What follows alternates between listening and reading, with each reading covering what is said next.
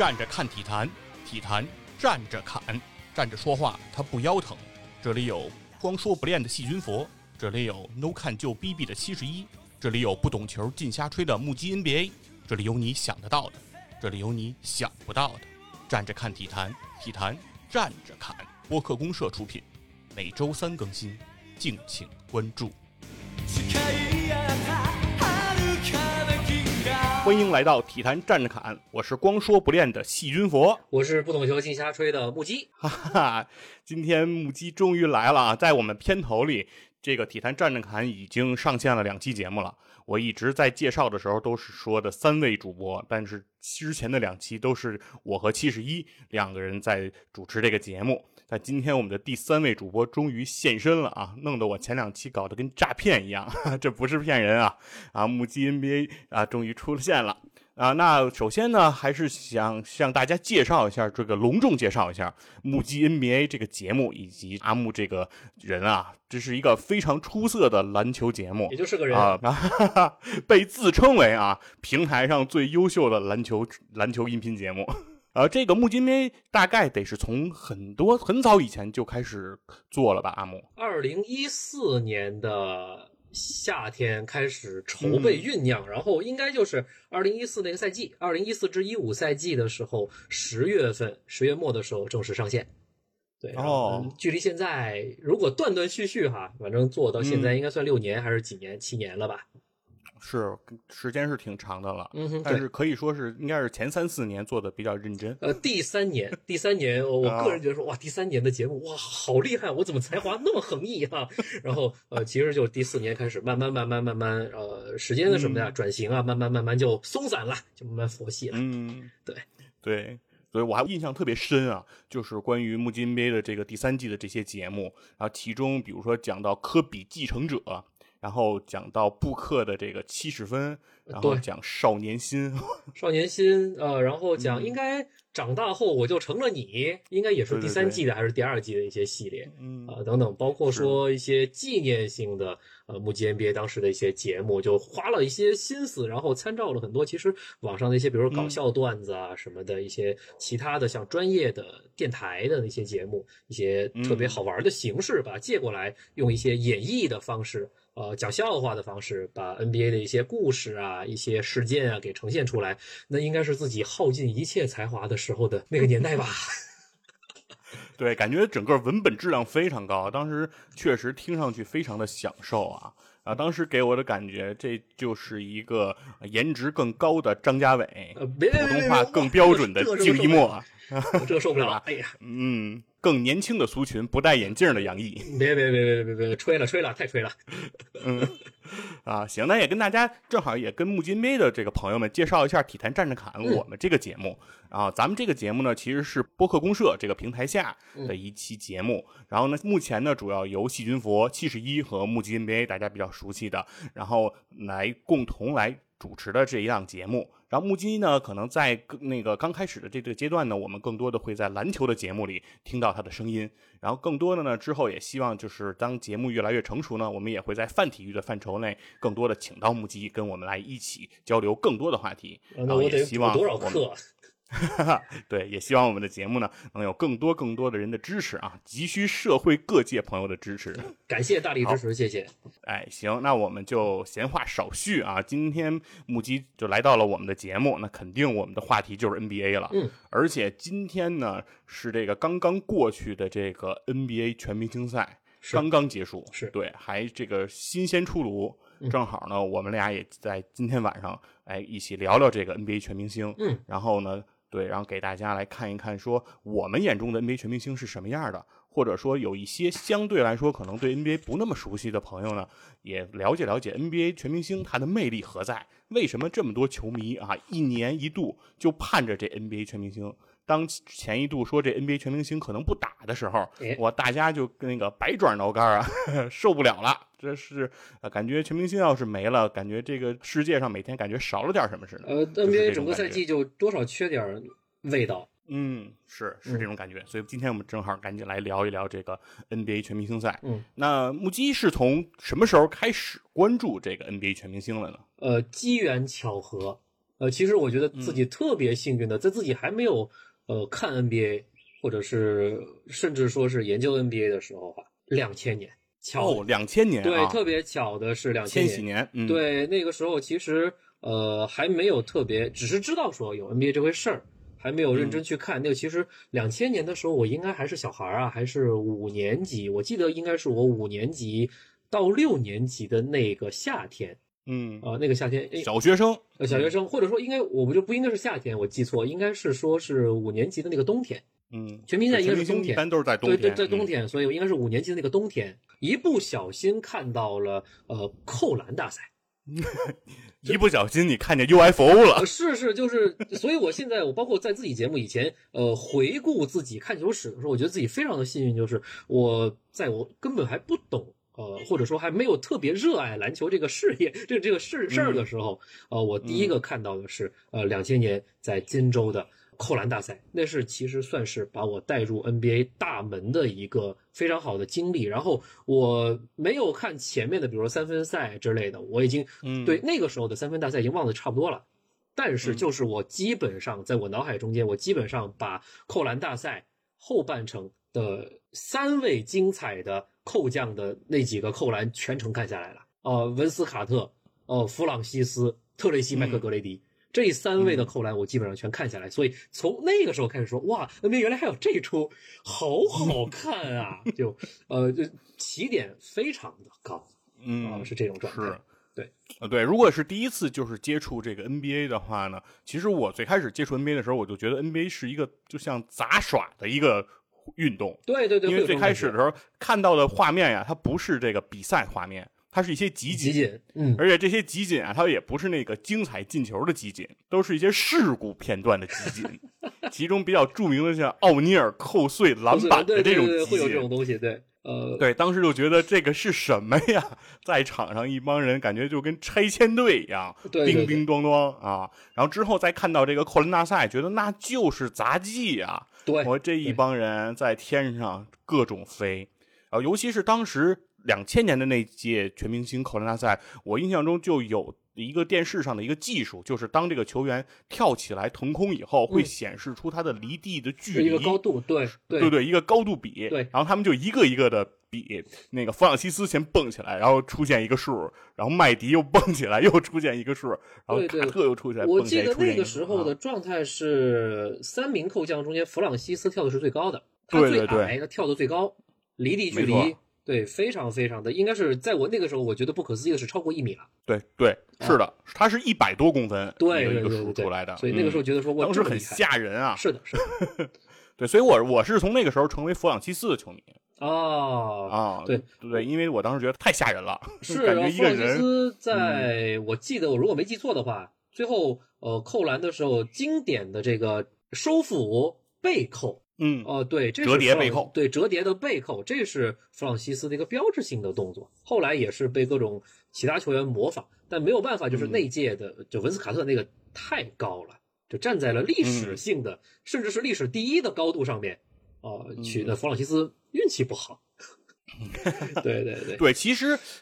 当时其实扣篮大赛是在两千年之前的两年两三年的时间是已经停办了，就是嗯科比拿完扣篮大赛冠军之后，对对其实扣篮大赛就停了，嗯然后直到卡特横空出世，是的，因为可能在那个时候。一度认为这宽大赛举办时间太长了，嗯大家都是杂耍嘛，觉得创意也用的差不多了，对对球员的能力可能也就到这个程度了。对对对直到这个卡特又出来，等于是拯救了宽大赛。对对，我扣篮大赛其实呃从后来的发展来看，确实好像就是这种状态，就是到达一个非常高的高峰，然后会呃慢慢慢慢往下走，然后在一个低谷中间被大家吐槽好几年嗯，哦，嗯突然它已经没意思了好几年，然后呢 又会迎来一个突然来一个巅峰哦，嗯就就像近几年出现了拉文，出现了拉文与戈登那届，然后再往下走。哎，又变得这个比较没有意思，所以现在倒是我觉得说什么时候哎再来一个呃不得了的扣将啊，是不是得再把扣篮大赛给拉回到一个高峰上来，再期待这个事儿。是，反正就是从这种平淡无奇到这个狂拽酷炫屌炸天这么一个波动的一个循环。呃，对对啊对，这需要有，炸裂之后就是一个平稳。对，这需要有某些历史人物吧，呃，站在历史的制高点上面，或者是呃，真的是用自己的双手去推动历史的车轮滚滚向前，呃，需要这么一些人。嗯，时势造英雄，是的，英雄造时势，是这个道理。对，对，那行，那既然我们也聊了聊这个过往哈 NBA 全明星赛对我们这个吸引力的这样一个情况，嗯，那我们正好就说说今年这届吧，刚刚结束嘛，非常新鲜热辣啊，这届全明星其实还是挺特殊的。因为美国现在的这个疫情情况依然非常严峻，嗯，那个对整个的这个呃伤那个得患病人数啊、感染人数啊、死亡人数啊，其实还都是非常高的，整个的危机还是比较强的。在这种局面下，其实 NBA 的全明星赛也曾经传出来要停摆，就是停止，就是停办一年的这样一个决定，因为。本身毕竟今年的 NBA 全明就是 NBA 整个的赛程其实已经缩水了，对，已经不是常规赛的八十二场了。今年其实是一个缩水赛季，一般说缩水赛季里很容易缩掉这个全明星赛，赛对就不办。然后确实说，呃，不办有非常大的理由，或者说不办更加安全。然后我们应该从各位球星哈比较有话语权的球星他们的态度中间也能感受到说啊，应该是不办的。嗯，或者是联盟在跟他们进行沟通交涉的时候，刚开始的状态可能是视疫情的严重程度，会觉得说大概不会办啊，会所以后来像老詹，呃，应该是跟联盟好好的深入的交流了一番啊。由于老詹自己说的，你联盟不是说不办吗？怎么后来又跑到亚特兰大去办了呀？我不想玩，什么什么？大概跟联盟表达这个意思，所以呃，肖华这边呃，我们大概猜测啊，私下里边没少争论。当然，现在大家呃放到媒体台面上面啊，说的可能还互相会客气一些，相对的 克制一些，观点表达出来。肖华自己也说说詹姆斯这个，那你勇于展示自己的观点，很好，呃，很好。但是该怎么来还是得怎么来，大概是这个状态吧。对，反正得跟大家也说一下，为什么这个 NBA 的这个总裁啊，就是 NBA 的这个掌门人肖华，他得跟这个勒布朗詹姆斯。来做这种沟通，因为确实确实来说，勒布朗詹姆斯今天的历史地位上来说，一定是现役的第一人。对，在整个联盟绝对是这个呼风唤雨。是的。那为什么勒布朗詹姆斯他不想打这个 NBA 全明星赛呢？其实我们如果站在一个球员的角度去理解这事儿，因为如果我们是球迷的角度说不打，我靠。不行啊，对吧？我不干啊！那你丧尽天良啊！你全明星都不打，你你你活不活了，对吧？但是作为这个球员来说，毕竟人这是人家的一份工作，这就相当于其实打全明星赛呢，对于老詹来说，对于球员来说，其实属于加班儿。对。这就有点相当于说，我们今天在这做这期节目，哎，要是有听众哪天在现实生活中遇见阿木了，遇见木基了，说来来来，现在给我说一段 NBA，那这对于木基来说其实就是加班儿对吧？就是这种心态。其实，全明星那边应该是说是说会给点钱，嗯，哦，给个几万美金什么的，但是呢，对这么一群哦，这亿万富翁来说，这几万美金真的不算什么，对他们来说基本上，对，基本上其实属于义务加班。然后，尤其是在现在疫情形势不允许大家太过频繁的走动，以及呢，全明星所谓的荣誉来说，对一些大佬级别人来说啊，不是特别重要啊，就真不是特别重要。就我的历史地位，就所谓的全明星 MVP。是吧？呃，或者说是全明星次数，对，应该是次数这种事儿吧。对大佬级别来说不是特别重要。我真的不因你这一次全明星，或者我少了一次全明星，我的历史地位就会降格几档。不会，大佬其实也无所谓，倒不如说我今年多陪陪家人。我也确实在这么一个又紧张的赛程，尤其是像对詹姆斯这样的球员，总决赛刚打完就真没休息多久，直接开始下赛季的常规赛。现在整个球队中间还伤着主力，呃，各种伤病危机，自己没办法得多打，自己年龄又那么大，我能休息多一点我休息多一点啊。所以你再让我打，还得鼓动周围其他的全明星也一起打，这我做不到，我 我真的做不到，我违心啊，违背我本来的意愿，呃，会是这种状态。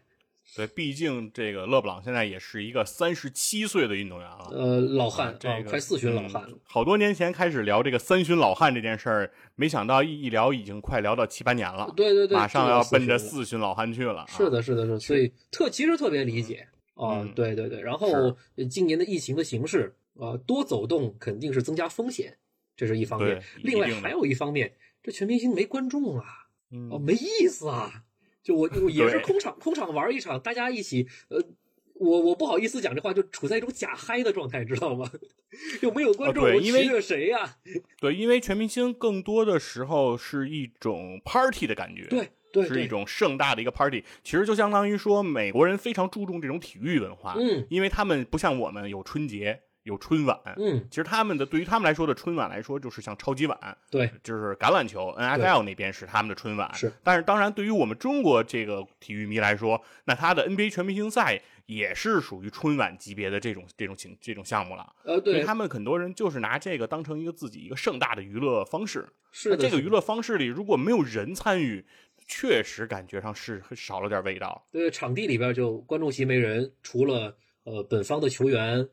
个别可能会带进来的一些零星的一些家属朋友啊，能能带进来，然后工作人员仅此而已了。我我打进一个非常漂亮的球，我朝谁看？原本说啊朝观众席啊，指一指。哦，干嘛对吧？做个什么夸张的庆祝动作之类的，哦，取悦一下观众，观众肯定会给予那种非常及时的反馈。现在没人反馈，只有工作人员给你反馈，只有队友给你反馈，那感觉差太大了。你感觉这个 NBA 全明星赛要是这种没有观众的情况下办，感觉办的有点像公司年会的感觉。对对对对对，对吧？都是公司自己的人，然后在那儿看自己人表演，在台上，然后自己高兴。对，其实其实这帮球星啊。从他们从小到大的经历，他们其实经历过无数舞台的洗礼，各种级别的球赛，从小到大，哦，初中、高中，哦，然后到大学，无不是在各种球迷的关注下一点点成长起来的。他们是完全适应这种对被万人包围的这种大舞台，但现在没这个舞台啊，所以所以很奇怪，也不难得出像像莱昂纳德。在其实开打全明星之前也说这，就还是就说这话就无聊，这个全明星肯定会无聊。呃，我的注意力不会在这个事情上面的，所以其实今年莱昂纳德也没好好打，也没太认真的去打啊。人家把目标早就放在奥运会之类的，说能够更加吸引或者更加攒历史荣誉的呃这种事情上面了啊。对，所以这是全明星今年的。我相信莱昂纳德。这个说出这句话的时候，一定是也是招牌式的面无表情的，像机器人一样的说：“我不想打，我真的不想打。”呃，对对，当然了，呃，对一些比如一些像杰伦布朗这样的入选全明星次数嗯不太多的，但是呢，确实应该是做了充足准备的球员来说，呃，这首先是一个对他而言难得的荣誉，哦，也是对他这个赛季的整个一个。我觉得杰伦布朗这个赛季进步也真的是不小哈，呃，整个进步的一个肯定，他终于到了一个全明星的级别。布朗这样的年轻人，我们能看见他说啊，他为了全明星先嗯两双不同的鞋啊，一红一蓝，对，呃，有点意思了。这就是就是明显是为了说，呃，不管有没有观众吧，那镜头前我一看，我是一个就是有点特殊的，呃，我做了精心的准备，我是想吸睛的哦，这样的准备。然后他打的确实很卖力。啊，对，所以他整个得分表现，我忘了他多少分，但是他得分表现上面其实是蛮突出的这样的状况。然后具体的这个咱们球员表现，咱们一会儿聊到正赛的时候，咱们再继续深入聊。好好，总之呢，不管是怎么说，反正这场比赛在这个算是联盟的斡旋之下吧，嗯。啊，安抚住了这几位大佬是吧，大哥们啊，给个面，在呃努力的安抚大佬或者其他球员的情况下面，做了赛程上的调整。把原本的三天啊压缩到一天，嗯，把新秀赛把新秀赛给砍掉，只是公布名单啊，让新秀们说就获得一份荣誉，获得一份肯定，就是你是这两年啊这这一赛季里面表现最好的前两年级的同学们啊，给你们一个小小的鼓励，颁朵小红花啊，这样就完了。然后呢，单项赛直接合并到这个正赛里边，然后把一些其他的一些，比如说什么那种混合赛。之前有过那种的什么女篮投篮之球员，对投篮之星这样的比赛给它去掉，把最有关注度的呃三项传统赛事技巧三分扣篮并在这个正赛和正赛一起办一起办，呃大佬们也稍微舒服点，也就多加班一天吧。对以前的全明星周末呢，我觉得是一个特别盛大，然后特别丰富的一个节日。嗯，它就有点像是一一桌这个盛宴。嗯，首先这个新秀赛呢，就有点像这个开胃沙拉。先端上来，对吧？是年轻年轻孩子们，嗯，刚刚工作一年的啊工刚刚工作两年的，对然后出来亮个相，然后对让大家再认识认识你们，是这么一个情况。是对，有点像这种拳拳击赛里的电场赛，嗯对，大家先打一打那种感觉。对，然后第二个呢，第二天的项目呢，就是这些专项赛，嗯像这个投篮呀、三分呀、技巧呀，这个包括这个扣篮，嗯，这就有点像是什么上了一些什么炸鸡呀、这个薯条啊这种比较香的啊，对吧？比较对堂口的这种啊，大家尤其是孩子们特别热衷的这种，是的，是的，这这这种食物，对，像是这种这种感觉。然后到了这个第三天就是正餐，对正餐这个。比如说家里的这个啊做的鱼啊，这个这种鸡鸭鱼肉这种硬菜就上来了，对，硬菜是的就是全明星大赛，它其实是这么一个循序渐进的过程。嗯，然后今年呢，说白了，我觉得肖华也是跟大佬之间的这种妥协吧。嗯联盟说干脆给你们上一汉堡得了，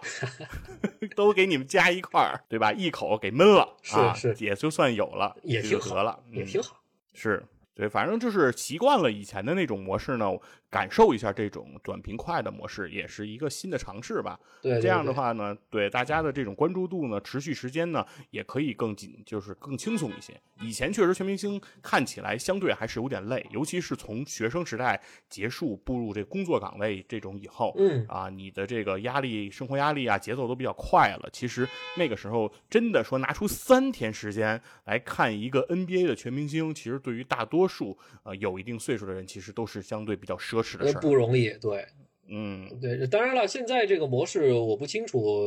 在疫情未来过去之后会不会继续沿用，因为可能联盟还得考虑到卖票的问题。我办三天，我能卖出三天的票；我办一天，只有一天的票，呃，不划，算。而且炒作这个热度也是可以持续三天，对就不仅在线下收入上，在线上这种传播也是更加可观呃的。对对对，如果只有一天的话，你肯定传播度也会相对打折扣。所以只能说这赛季对这赛季的全明星赛也只能是一个非常非常特殊的一个经过妥协的全明星赛了。对对对，嗯，行，那咱们既然就聊到了比赛了，那就说说正好，咱们今天说了，刚才这是一汉堡，嗯把所有的比赛今天就揉在一起，就今天就揉在这一起了。嗯啊，什么都在一块儿，嗯啊，咱们就分着来聊聊呗。反正前面就是几个专项的这种比赛嗯，啊。首先，咱们先先从最不重要的聊吧。我认为最不重要的啊，当然了，很多球迷可能认为还是还是非常重要。但是他确实这项比赛也是在 NBA 的这些呃专项赛里，他最年轻啊，嗯。历时时间最短的。对。啊，阿木一定知道我在说什么了，技巧赛就是这个技巧赛，对技巧对，技巧赛，赛，而且现在的整个技巧赛啊，呃，已经比最早开始的技巧赛还简化了。嗯，对，最早开始我们说到这技巧赛，呃，分比如说，好像我最记得最开始上篮是要上两次嘛，头一次对，两头对两头都两头有要上，嗯哈，然后呢嗯，一次直传，主要非常嗯关键的一次基地。对，有一次基地，对，后来在最后是投三分什么的，哎，最最最早是不是没投三分？最早，哎，对我印象中最早好像还真是没有投三分，对，就是最后的绕桩，然后对最嗯后的就结束了，对，上篮上完就结束了。对，呃，对，好像那个时候是有一年，我记得是是韦德还是谁最后拿冠军的时候，当时的记录最快的技巧赛记录应该是纳什保留的，然后啊韦德非常有机会，因为前面全中，直传第一次上篮基地全中，嗯。而且速度非常快，然后有机会破纳什的记录，然后韦德在空中扣了个篮，扣篮的话空中舒展了一下，啊，浪费了了零点几，秒。后来就啊那个纳什那记录没破成，啊，呃，是有个这么一个遗憾了小小的细节在里边儿。当然，后嗯面因为经过呃整个技巧赛的一个改制之后，把那个基地取消了，以最终的结局方式呢，以三分作为结局啊。然嗯后这样的一个赛制改制啊，我个人觉得啊，就是才促使了现在近应该是我如果没记错的话，近六届技巧赛中嗯间四个大哥夺冠。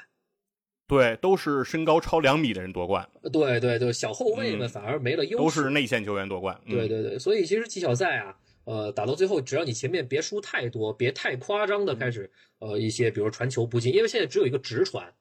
对对 NBA 水平球员来说，直传不难，真不难，所以那基地可能难一些，基地又取消了，所以前面你就算速度落后一点，其实说白了就落后一次三分出手机会。是，对，所以现在只要你三分不准，大个子速度慢点，没事儿，都有机会。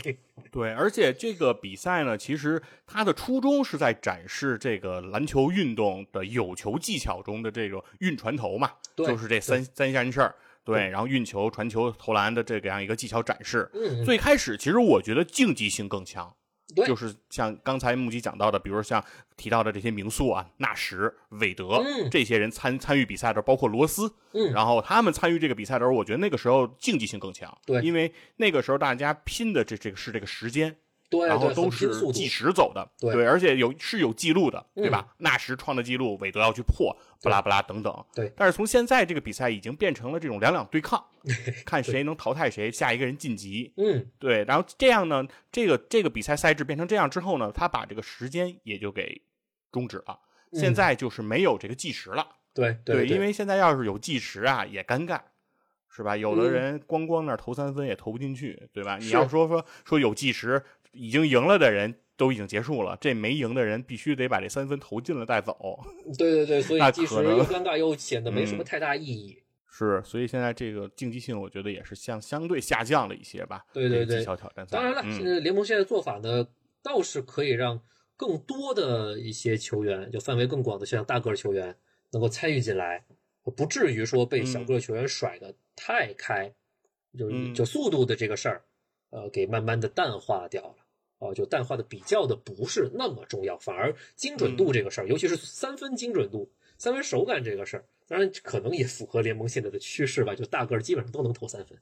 对对对，而且不，现在可能是全联盟都都得都能投三分，对，对不管你在任何一个位置上。说篮球现在这个场上这五个位置，从控卫、分卫、小前、大前到中锋，嗯一共就这五个位置。如果有在你不管你是谁，在这联盟如果想吃上一口饭，你要是说没有三分，你就确实比较很难。对对对，对，所以就今年的除非你叫本西蒙斯，嗨，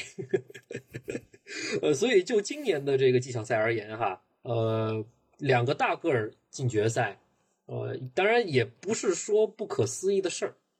嗯确实不可对呃，我自己看过来哈。我们细数一下整个技巧赛的小流程哈。呃首先，小萨博尼斯对兰德尔，呃，兰德尔这边丢了一个传球，哦，丢了一个传球，他第那个直传丢了一个，所以那那就传了两次才传进。对对，所以就时间上面，这个时间上面就输给小萨博尼斯。然后呢，小萨呃一次三分出手直接命中，呃就被带走了啊、然后其实呃武切维奇也一样，就是武切维奇第一轮对科温顿，科温顿也是丢传球，呃然后武切维奇哦三分一次出手命中，就没给科温顿的机没给科温顿机会，我没记错的话，所以这两位。最终进决赛的大个儿啊，就在刚开始的三分手感上面是非常好，然后呢前面也不出错，就也可能就是欧洲大个儿啊，呃，基本功确实好，所以不出错。基本功扎实。就就嗯这两个大个，其实后面就传球这项就没丢过，啊，除了三分之外，其他的都没丢过啊，这基本功的表现。啊都是一次就扔进扔进洞了。嗯，对对对，比如说，因为他们后面半决赛中间面对东嗯契奇和保罗的时候，这俩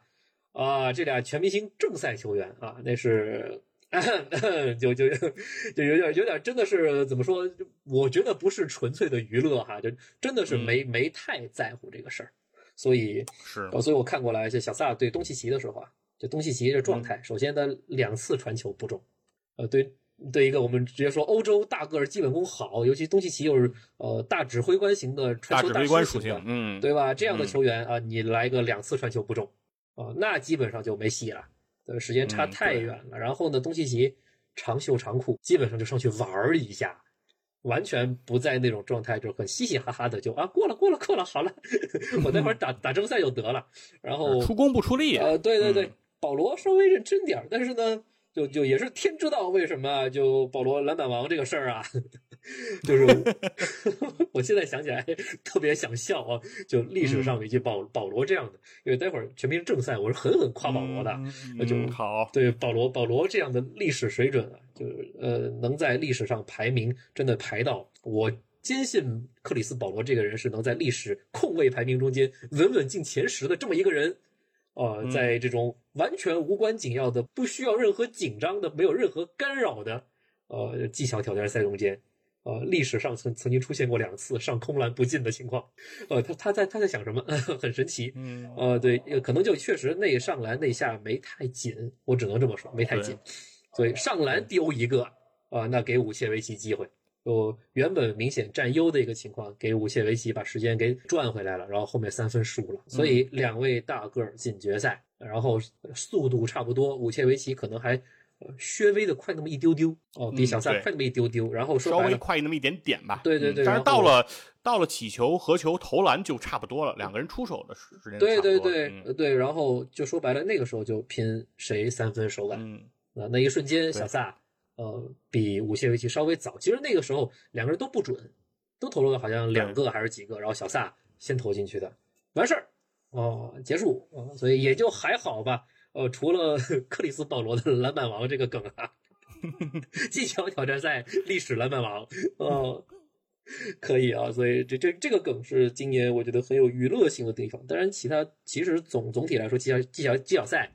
也就这样嗯，就过去了。对嗯，对，对，这个比赛呢，对，确实来说，对于怎么说呢，激动人心的这个程度吧，它还是不是特别的足。对啊，在整个全明星的这种舞台上，相对来说让大家还是嘻嘻哈哈一下的这种感觉嗯更多、对对啊，而没有说让大家真的有所期待。对，那嗯下面的比赛其实就越来越开始就是进入这个节奏了。对对对、啊，大家的这个血压就开始升高了。对对对，啊。三分三分赛啊，我我其实嗯每年全明星我都挺喜欢看三分赛的，因为它过程嗯。确实比较的扣人心弦，尤其是呃投到最后比分近的时候，那种悬念感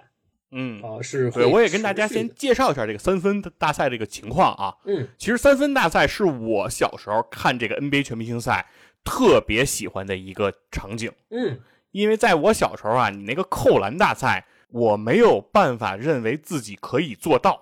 对吧？哦那是外星人的 比赛，哦，但是这个你投篮这事儿，你感觉是自己可以尝试的，对不对？哎对，所以说你就会想，就是说，那我那个不行，我这还我还能做。嗯它这个比赛是一个什么情况呢？其实按最原始的这个这个三分大赛，其实就是在三分线，就是篮球场上最外面那一圈儿，嗯然后马分为五个点，有点像我们那个罚点升级的那么一个玩法。对对。对每个点上呢，给你码上五个球，嗯。然后呢，大家就在这个一分钟之内就开始往这个篮儿里头扔，嗯。不许进这三分线就往里投，嗯。投完了以后，投完这些球，看看谁进的多啊，嗯。就算谁赢。这这个呢，其实就是说你能远距离发炮嘛，你能远射能力强，那你这个球员在这个联盟你肯定是非常的啊、有实力。这是这么一这么一项这个比赛的内容。对然后其实，在我们生活中，大家也非常容易能理解，这个远射型的人，他不就是 DPS 嘛，对吧？大家打王者的时候的那个输出，对吧？是是，弓箭对吧？射手都是这种角色。对对，三分球它的优势在这儿。想为什么它叫三分球啊？就平时你在三分线里面投进一个球得两分，你在三分线外面投进一个球是三分，嗯那就相当于是攻击力百分之一百五嘛。对，有百分之五十的攻击加成是吧？这 buff 是相当可以的。你要是你要是在河道里看到这个 buff，你肯定捡。所以说这个呢，也对吧？就是我们如果是对对这个 NBA 不熟的人，你就这么理解这事儿，你一下就明白了。这三分很重要。对，所以现在呢，联盟里基本上我们刚才也谈到了，已经演变成了人人三分手。对啊，你什么事儿你不会干，你也得会投三分。你要是没有这个，你现在就不行，因为大家现在根据数学计算，觉得投两分球太亏了啊，就过了三分线就投。而且说，据说啊，这个联盟在不久的将来，有可能这个篮球里面就会引入四分线了，对，因为现在这帮人投的越来越远啊，恨不得踩着中场中场线投去了。对对，对所以说以后可能对就要马上四分线，说甚至现在有球队的训练，队内训练里已经画出四分线了，是的，就是鼓励这个球员的把射程拉得更远。对，这样就更防这这么一种。训练方式，对对对，嗯所以说这个这个事情确实是一个趋势，所以这个三分大赛呢，在近些年可能对于我觉得联盟的指导意义，对于球员的这种前进意义，其实相对于技巧大赛，我觉得就更更有重要，它更有一种这种意义了。对，嗯三分大赛的这个分值也是嗯开始变化了。慢慢开始呢，从原本的每个点都是四个正常的这种，就是篮球加上一个花球，就每个点应该是六分，五个点三十分。嗯对，后来改制成就是了普通篮球一分，花球得两分两分就是给你加个那种彩彩蛋。嗯，对对对，然后呢变成了呃四个点，采取这样的一个结构，四个篮球，四个花球，嗯然后一一个花球，然后呢最后有一个点，五个全是花球，嗯变成这种形式。然后呢近几年开始引入的超远三分，嗯，啊超远三分有设两个点，两个四十五度有超远三分点，然后这投进一个得三分。啊，一般的篮球得一分，花球得两分，超远三分点就是绿球得三分，嗯就规则开始不断不断的变化，然后分数也是从满分的三十分最早开始。一般我印象不差的话，其实最糟糕的时候吧，或者说就是大家手感都不好的时候，全明星赛的时候，三分冠军十几分，对，就能拿十几分就就就有能得的，嗯，对是的，呃，然后呢，后来分值增加了，开始基本上稳定在二十多分，然后到现在的话是出现了超过三十分这样的一个得分，也是在今年出现的，对吧？咱们待会儿会聊到的这个状况，对，所以现在分值到了满分四十分的这样的情况，嗯，然后呢，由于一些比如说高分值的，像绿色球。绿色的三三分值三分分值的这样的球引入，让比赛整个的一个悬念性或者说呃翻盘戏性增强了吧？呃，对对对，会增强一些，也也确实说可能会更好看吧，也更好玩。然后毕竟也是个超远嘛，能投进这个这个难度或者说这个门槛啊更高一些。所以也会更好看，是，而且确实这个三分球大赛呢，它也是说，因为刚才我介绍的是一个最原始的版本的规则，嗯，那这个可能也是为了让近些年让它更有新意吧，让它更有意思一点，因为其实毕竟啊，这就是一个一个人跟那儿投这么一个比赛，嗯，如果你要是不看这个进不进，你把摄像机位只对准这个投篮的人，要让你看一分钟啊，你可能觉得挺无聊 的，对 对，就是一个人在不停的做同一个动作，对对，怎么所以说怎么能让这个项目变得更有意思？其实这个我觉得。其实也是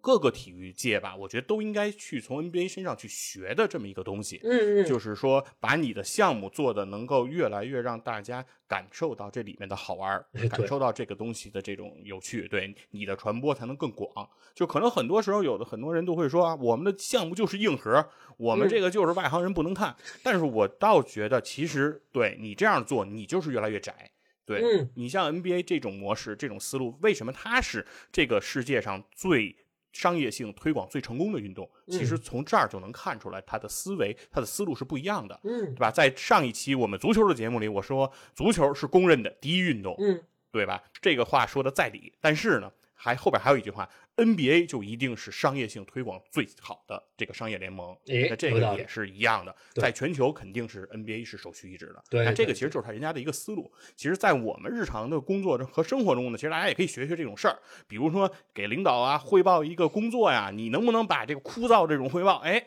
结合上变点花样，对对对，如果你能这么做到。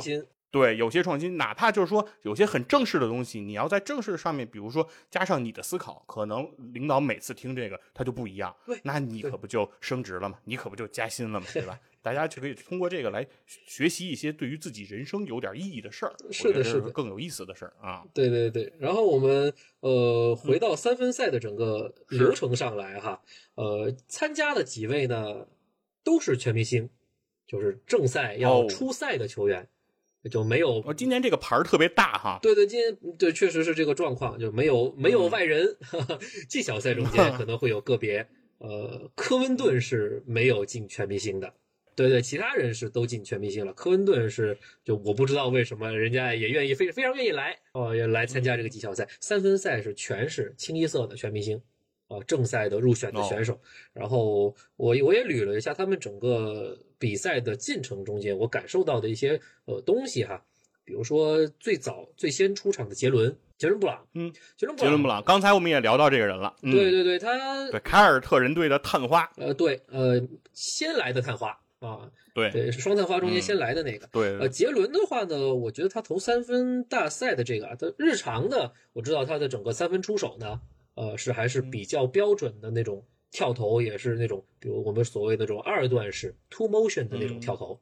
哦，就是基本上是跳到一个相对较高的位置之后再出手那种的三分投法。呃，他把这样的三分的这种节奏其实是带到三分大赛里边了，所以呢，他前面呃投的本来也就没有特别的顺，尤其是他自己可能那个花球点。全是花球的那个点投的就不顺，然后呢，整个过程下来，我觉得他投的比较累哦，因为都是在那种还算比较接近于他常规赛投三分的那种状态里面，所以整个会比较累，然后时间上也比较的赶，所以最终成绩只有十七分，应该是我没记错的话呢，是我们这次三分大赛中间最低的。对这个能理解啊，就是如果我们日常打球，你都能感觉出来，跳投其实是个很累的事，对，费劲。咱们看对看人 NBA 的人啊，拿跳投不当事儿。看科比跳投挺简单的，一场出手三十多个都不累。但是你要是连续真的跳投，你只要连续跳个跳投个七八次，你恨不得就是已经跳不起来的那种对。对对，其这实是一个非常累的事儿。对，嗯这群人其实是有超级好的核心力量，才能支撑他们把整个三分大赛的这么多球，像杰伦布朗一样，基本上是用跳投来完成的这个动作，其实挺难的。所以啊，跟他比起来，他队友另外一位探花塔特姆啊，嗯就相相对的聪明一些，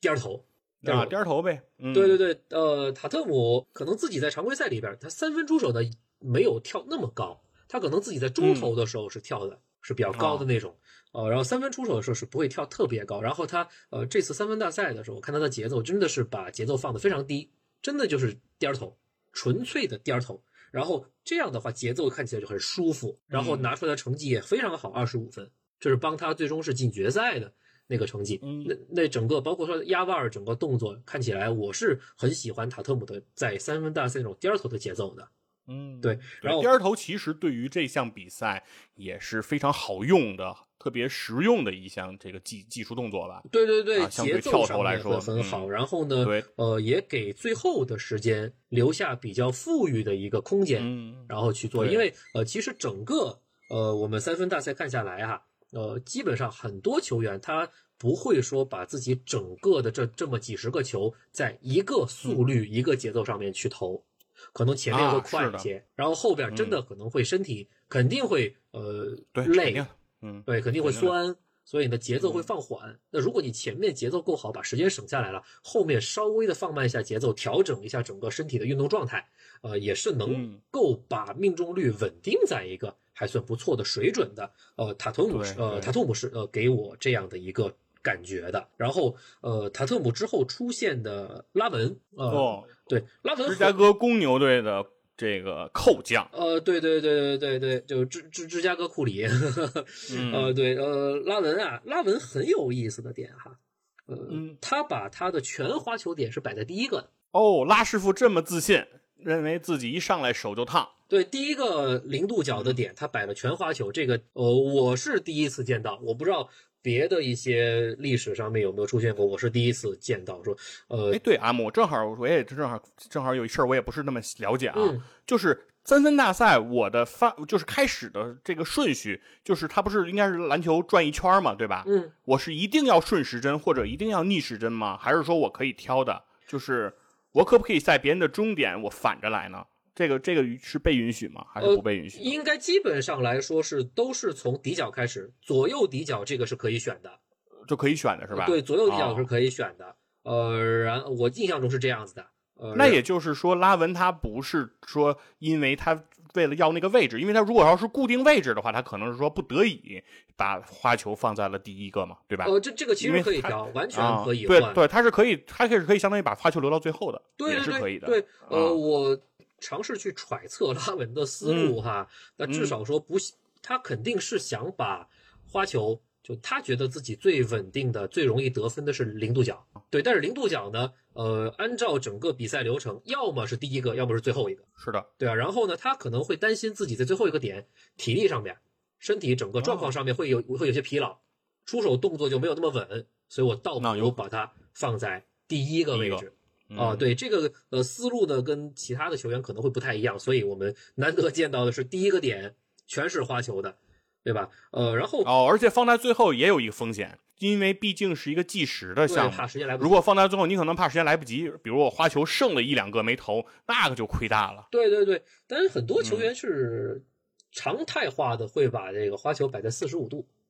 啊，很多球员舒服的角度是四十五度，但拉文可能他自己觉得还是零度，他自己最舒服吧。当然也有嗯。不少是放零度的，比较少啊，比较少，个别会有的是放中中心呃终点，放正面的，对正面嗯弧顶的这个位置的，呃，嗯。相对少一些吧。然后拉文呢，其实跟杰伦有点像，也啊。是用跳投，不过拉文呢，他自己的常规赛会跳得非常高，他本身弹跳天赋就太好，所以他常规赛的跳投，不管是三分还是中投啊，都会跳得非常非常高。然后在整个三分的大赛中间，他还是相对的降低了一些弹跳的一些高度。其实跟杰伦哦布朗会比较类似，是用跳投，但是拉文呢，我个人感觉他整体因为整个身体状况也好，打法风格也好是比较轻盈的、对，比较飘逸。飘逸的，所以呃，拉文投到最后倒没有让我感觉会非常累。嗯，杰伦布朗会让我感觉累一点，拉文让我打到最后我觉得也不累，然后分数也还行啊，二十二分，没有那么高，二十二分。啊，然后如果其他人投的差一点，二十二分还有机会，但是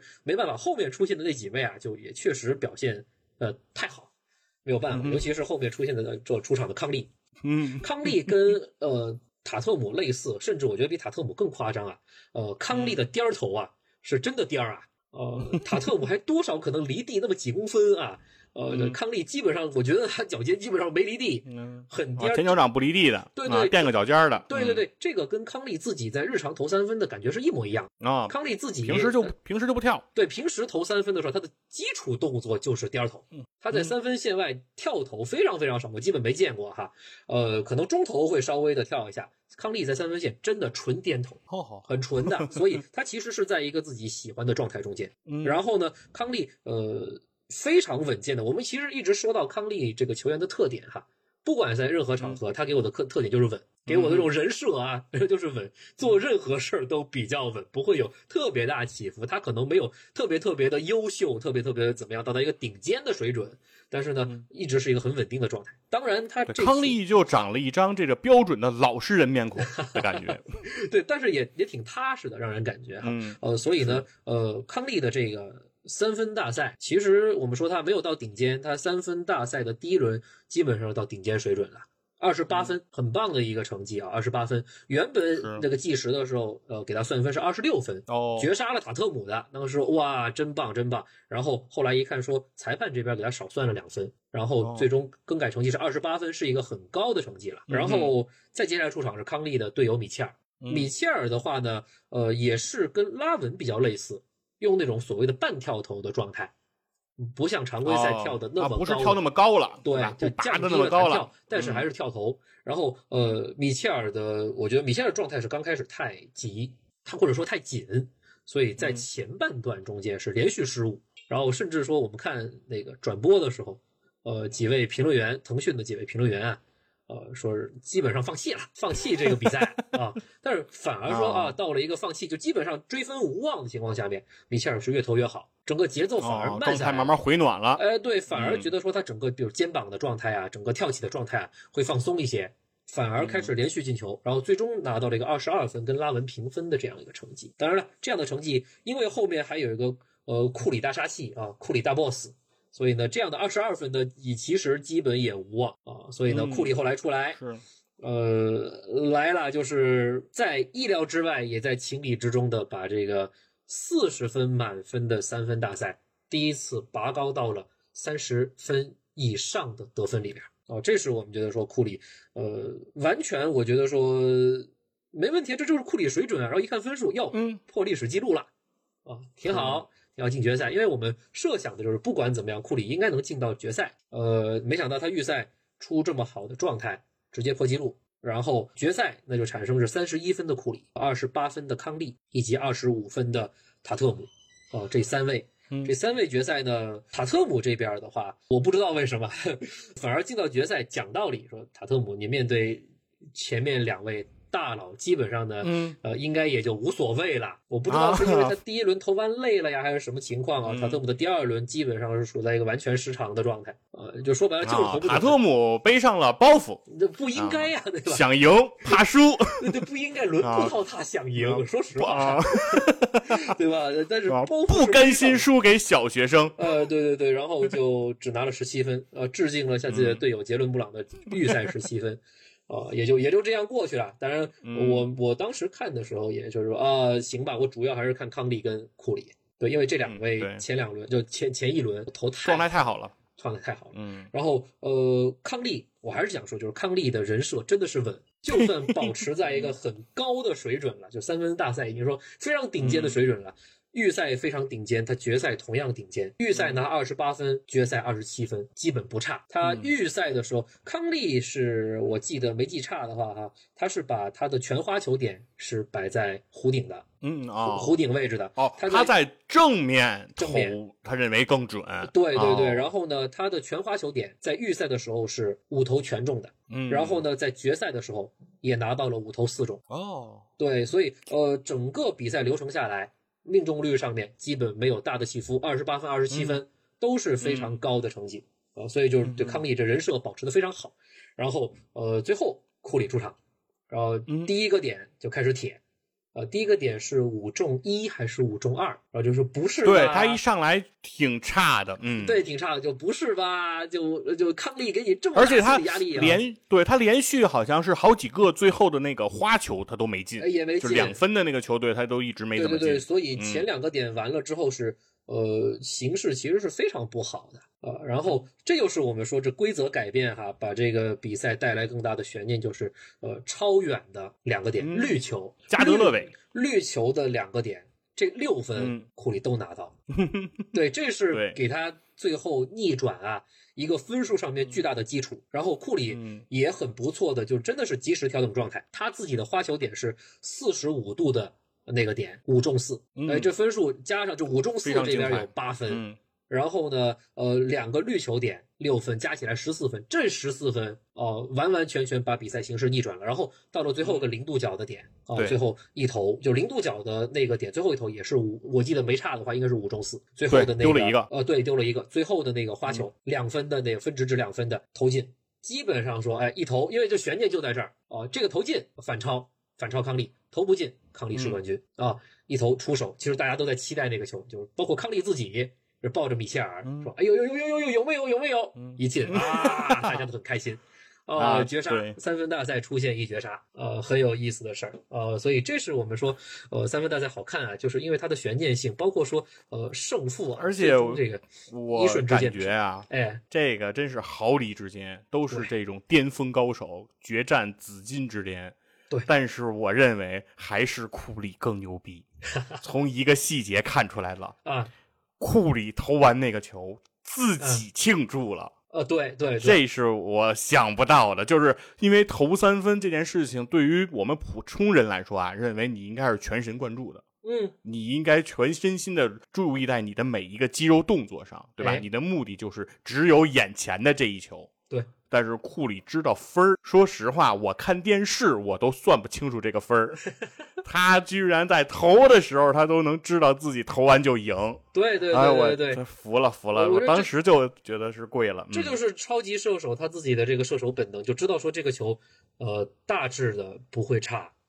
啊、就大致都都能进。因为这种这种事儿啊，后面发生在全明星正赛上也发生了啊，呃，就就哦库里、啊。不是说那一，我说的不是那一个球，我是说他整个呀，哦。就是他前面他落后很多嘛，哦。他后面是到那个时候他能判断自己是要能赢的嘛。哦整个过程中，因为因为就是说，我认为如果是我的话，比如说观众的反应啊那些的，我觉得我都应该摒弃，就是我应该嗯对把场外的这些因素都从我的视线里排出去。嗯，嗯但是不管是他在场外能看到积分牌也好，还是看到什么样，那至少他的脑子是跟着外面是有联动的，嗯他是在这种状态下去完成这个比赛的。对这个就是我已经很惊讶的一件事。是是是，确实，因为我当时也听过一个传言，说号称是库里的训练已经到了说一只手运球，另一只手做这个数独，啊然后要求对对对对，运多少次球，然后这边解多少个数独。啊，对啊对对对对，是我当时听着就有点神奇，对 对对，对。然后现在再结合今天这个比赛的情景，啊、我信了。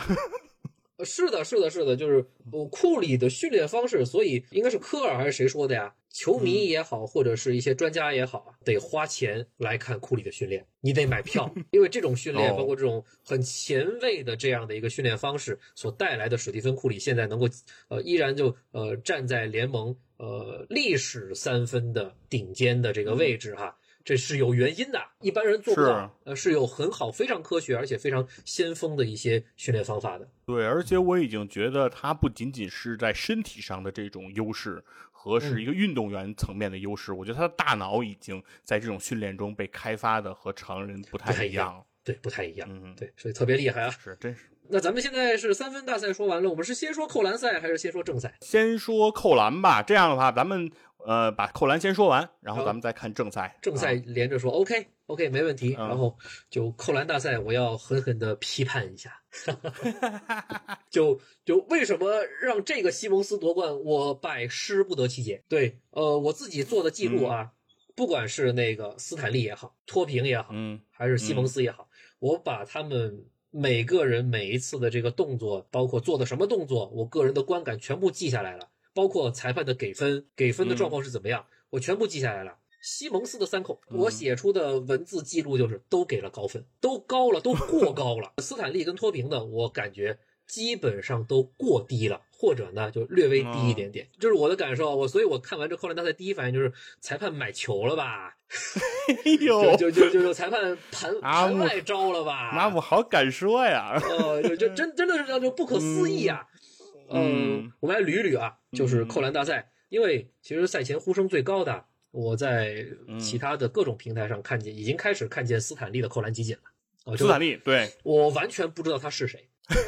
我甚至在扣篮大赛之前，我不知道他是哪个队的球员。嗯，我看扣篮大赛球衣才知道，哦，他是印第安纳步行者的。哦，阿木，不过你不知道斯坦利是谁这件事情，你不用感到难过。书海都不知道他是谁，杨毅老师公司的著名的百科全书嗯不知道是谁啊，啥都知道的人，他都不知道这斯坦利是谁。对对对，就是嗯呃，他的整个状况啊，但是呃，前期呃，在预热的为克兰大赛这届就是腥味儿非常不足的呃这个条件前提条件下面开始预热的时候，拿的是斯坦利来预热，我觉得至少能被所谓媒体能看上的，呃，肯定是有点干货的。然后，所以斯坦斯坦利那个第一扣，把球先抛在空中，球弹起来之后，哦，空中接到球来个胯下扣篮，那个角度，那个包括摄像机转播那个画面，那个切入的角度，那个扣篮完成之后的状态，跟扎克拉文在应该是扎克拉文第一就夺冠的那一年，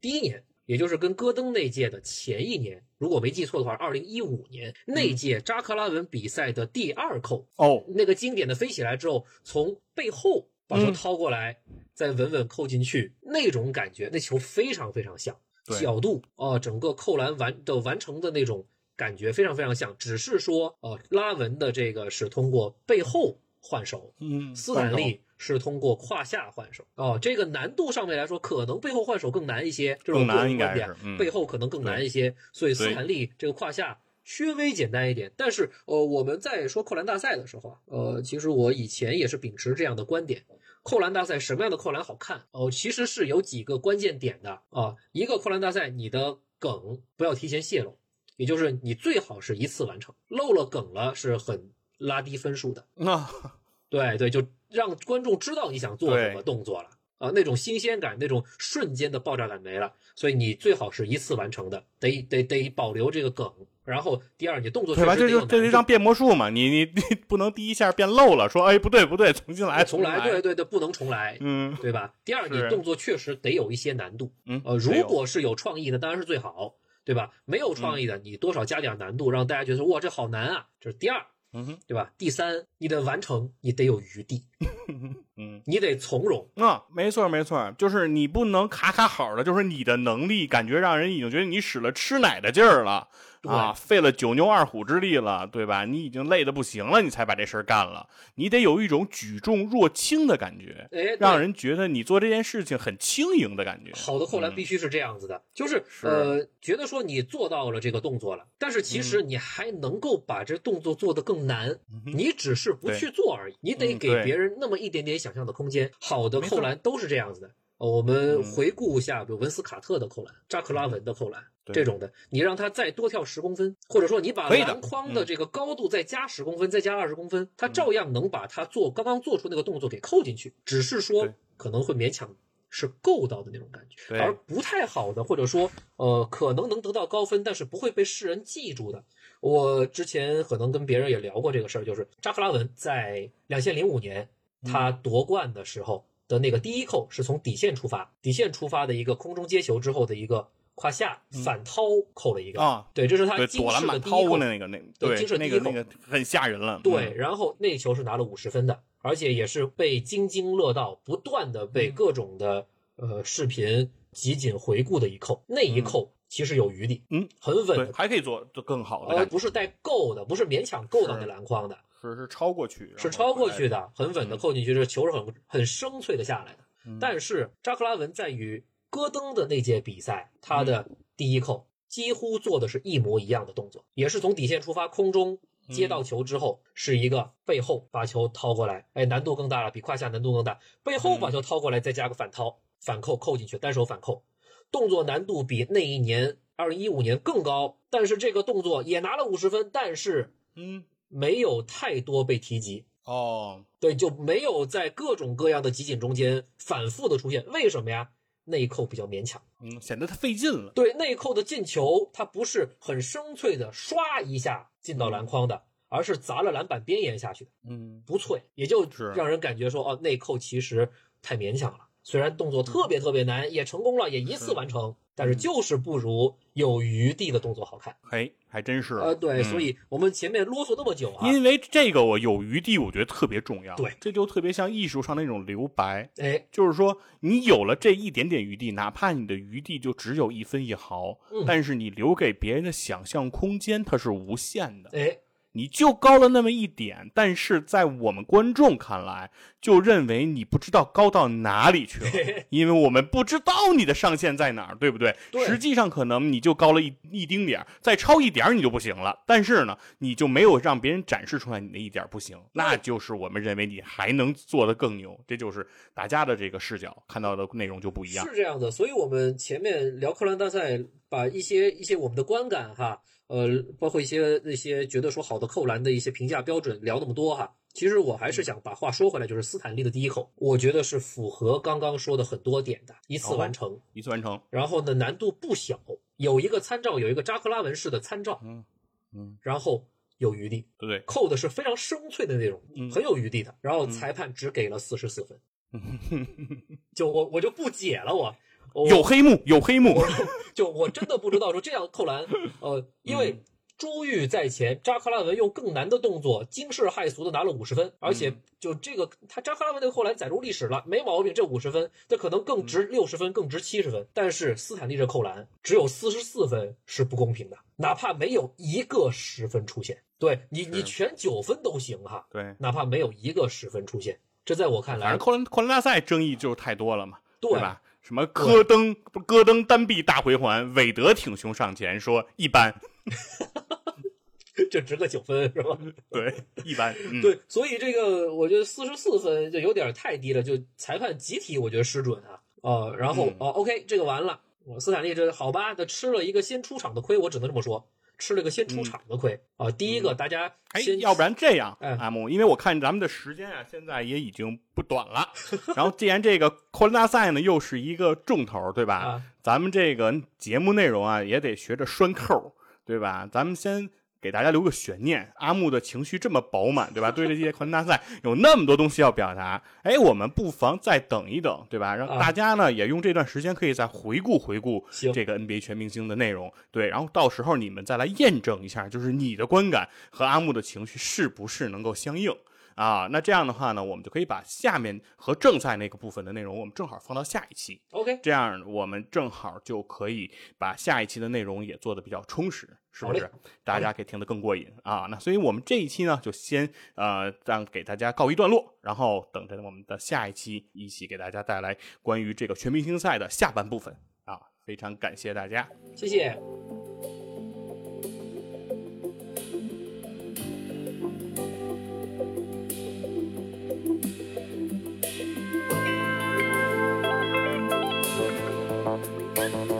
Música